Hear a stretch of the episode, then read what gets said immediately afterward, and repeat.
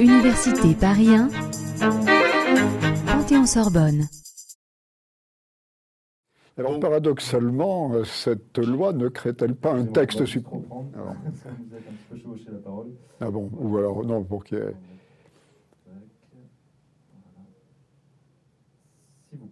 Paradoxalement, est-ce que cette nouvelle loi ne va pas encore compliquer les choses? Est-ce qu'elle est véritablement de simplification ou est-ce qu'elle ne crée pas des procédures nouvelles, se juxtaposant, s'ajoutant aux autres? Non, l'idée, c'est d'introduire des, facteurs, euh, je dirais, euh, de différentes natures. Un facteur euh, technique d'abord pour s'efforcer d'améliorer la, rationalité de la loi et d'introduire un élément de rationalité économique aussi, justifiant l'utilité de l'usage de la loi, du recours à l'instrument législatif. Donc ça, c'est une idée euh, qui est communément répandue, qu'on retrouve dans différents pays ou les institutions internationales, euh, savoir la nécessité de recourir à une norme euh, qui soit, qui, qui, qui s'avère donc absolument incontournable, plutôt que de recourir à d'autres instruments. On pourrait bien mettre en place des instruments contractuels, des aides financières, etc. On pourrait recourir. De subsidiarité. Voilà, donc ça, on pourrait recourir à d'autres instruments. Donc il y a déjà cette première démarche qui est intéressante, c'est donc euh, de forcer à la fois le gouvernement à se positionner sur ce terrain-là, de dire pourquoi est-ce qu'il faut une nouvelle loi, et en même temps aussi euh, de faire que le Parlement accompagne ce type de démarche par euh, ses propres instruments de contrôle, euh, d'évaluation aussi à l'intérieur. Et on verra que sur ce second point, il y a incontestablement des insuffisances qui, qui perdurent dans l'organisation interne des assemblées et, et, qui peut-être d'ailleurs faudrait-il les dépasser par en instaurant des mécanismes bicaméraux, mais là on connaît la réticence des assemblées parlementaires pour aller euh, sur ce type euh, de, terrain. Donc euh, la solution qui est préconisée par la, la, loi organique du 15 avril 2009, c'est celle du recours systématique à l'étude d'impact.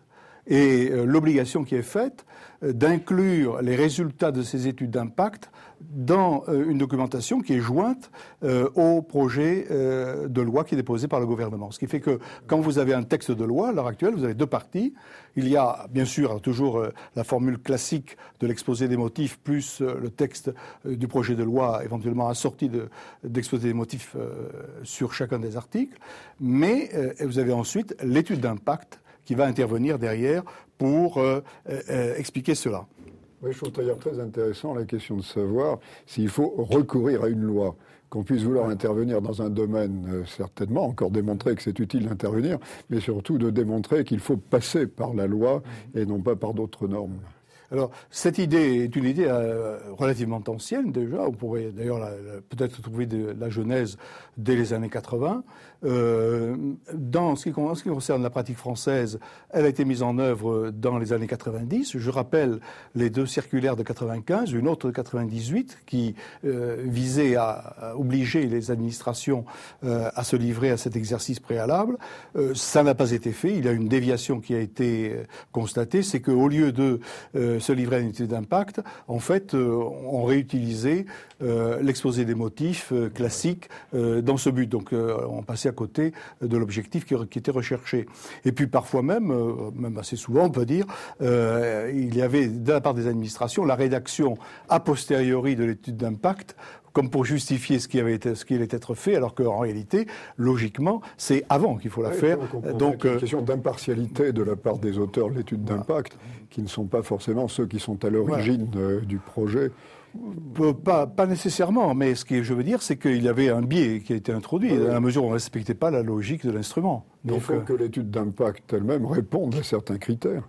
Oui, tout à fait. Alors ça, je vais y venir dans, un instant. Auparavant, ce que je voulais rappeler, c'est que également, euh, il y avait la mise en place d'offices parlementaires d'évaluation en 96, qui avait été recherché à la fois pour la législation et pour les politiques publiques.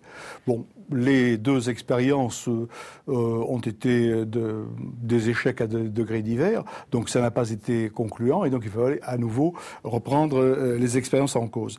Donc c'est l'article 8 euh, de la loi organique du 15 avril 2009 qui pose les principes de, qui doivent conduire à l'étude d'impact, c'est-à-dire les contenus qu'elle doit viser et, je dirais, les domaines qu'elle doit investir pour justifier le recours à la législation. Alors, je ne vais pas tous les évoquer, mais par exemple, il aura.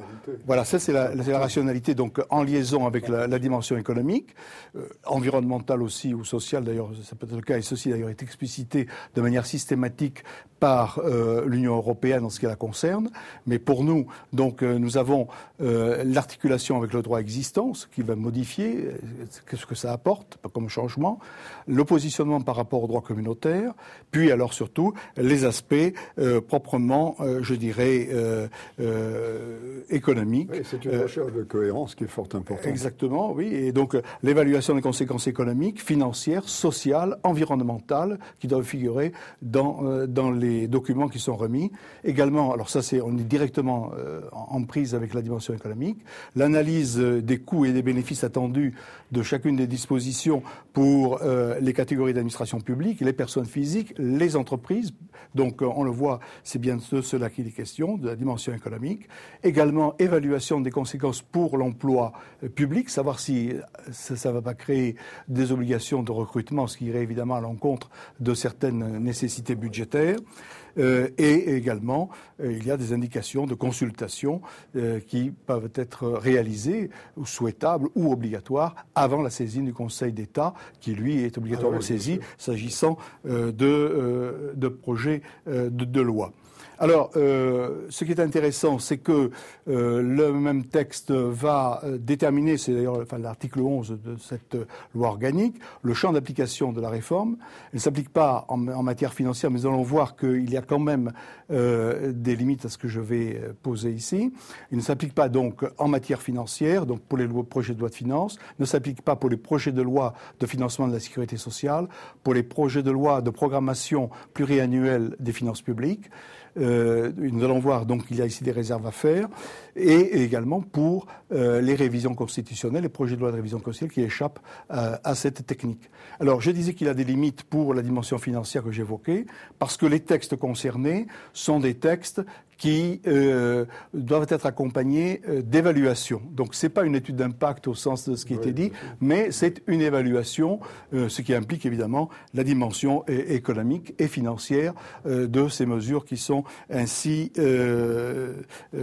qui, qui figurent en dehors de toute non, du tout, du tout. Secret, voilà. Alors le problème, c'est que pour que ce dispositif des études d'impact fonctionne bien, il faudrait que en parallèle il y ait un accompagnement des structures et des consultations Et, donc là, nous avons incontestablement euh, un problème parce qu'il y a une démultiplication des structures parlementaires. Alors ce qui fait que le gouvernement, lui, euh, peut piloter euh, ses, ses, propres études d'impact, encore qu'il n'y a, me semble-t-il, pas de dispositif, je dirais, d'homogénéisation de l'ensemble.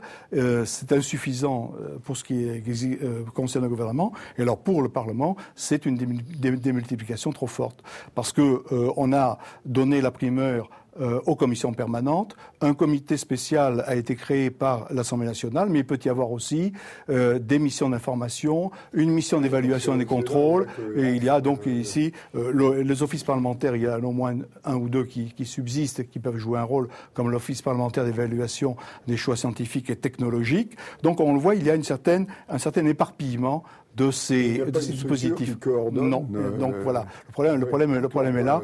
Euh, ou alors il faudrait que, que, le bureau des assemblées, mais à mon avis, euh, il, ne, il, ne, joue pas, il ne joue pas ce rôle véritablement. pour des raisons de, de, de, moyens, de, ou de, enfin, ou, de préservation de la sphère d'autonomie des structures internes. Et puis alors, il y a également le problème des consultations, si vous voulez, qui se trouvent en cause. ces consultations qui sont organisées d'une manière, je dirais sporadiques ou décousus, avec parfois d'ailleurs des initiatives très intéressantes. Par exemple, en matière de proposition de loi, euh, l'Assemblée nationale, euh, l'année dernière, a adopté le principe que euh, pour l'application de l'article L1 du Code du travail, c'est-à-dire concernant les négociations collectives du travail, eh il y a une consultation qui doit être organisée préalablement donc quand l'initiative vient de l'Assemblée nationale, d'un député, pour euh, entretenir une négociation euh, avec les syndicats concernés. Voilà, voilà. C'est une source de documentation considérable, y compris pour des chercheurs. Est-ce que c'est facilement accessible?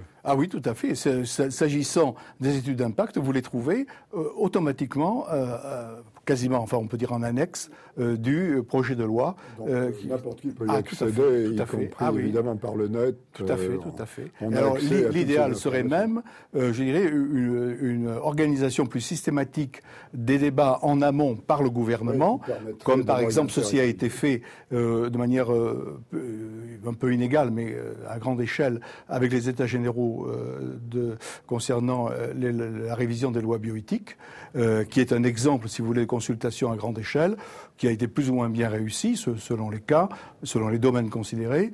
Et euh, il semblerait que d'ailleurs euh, des initiatives prises par certains députés comme euh, M. Leonetti, par exemple, au travers d'une proposition de loi, voudraient développer davantage ce type de, consultation. il faut savoir que dans d'autres pays, c'est systématique. Notamment par en Grande-Bretagne, avec la formule des livres verts puis des livres blancs. Il y a tout euh, un, travail préliminaire qui, qui, est avant de décider qu'une législation va être mise en place. Et on aurait du côté parlementaire aussi un autre exemple qui pourrait être intéressant, c'est ce qu'on appelle l'examen pré-législatif, où sur la base d'un texte qui serait l'équivalent pour nous d'un avant-projet de loi, eh bien celui-ci est soumis à un comité, un select committee, une commission parlementaire et euh, celle-ci peut décider d'ouvrir des consultations euh, également vers l'extérieur. Alors véritablement, et sans doute le troisième thème que vous envisagez d'aborder, la légistique proprement dite, la légistique formelle, légistique matérielle et limite de l'exercice. C'est le, troisième thème euh, que l'on peut aborder maintenant. Voilà, tout à fait.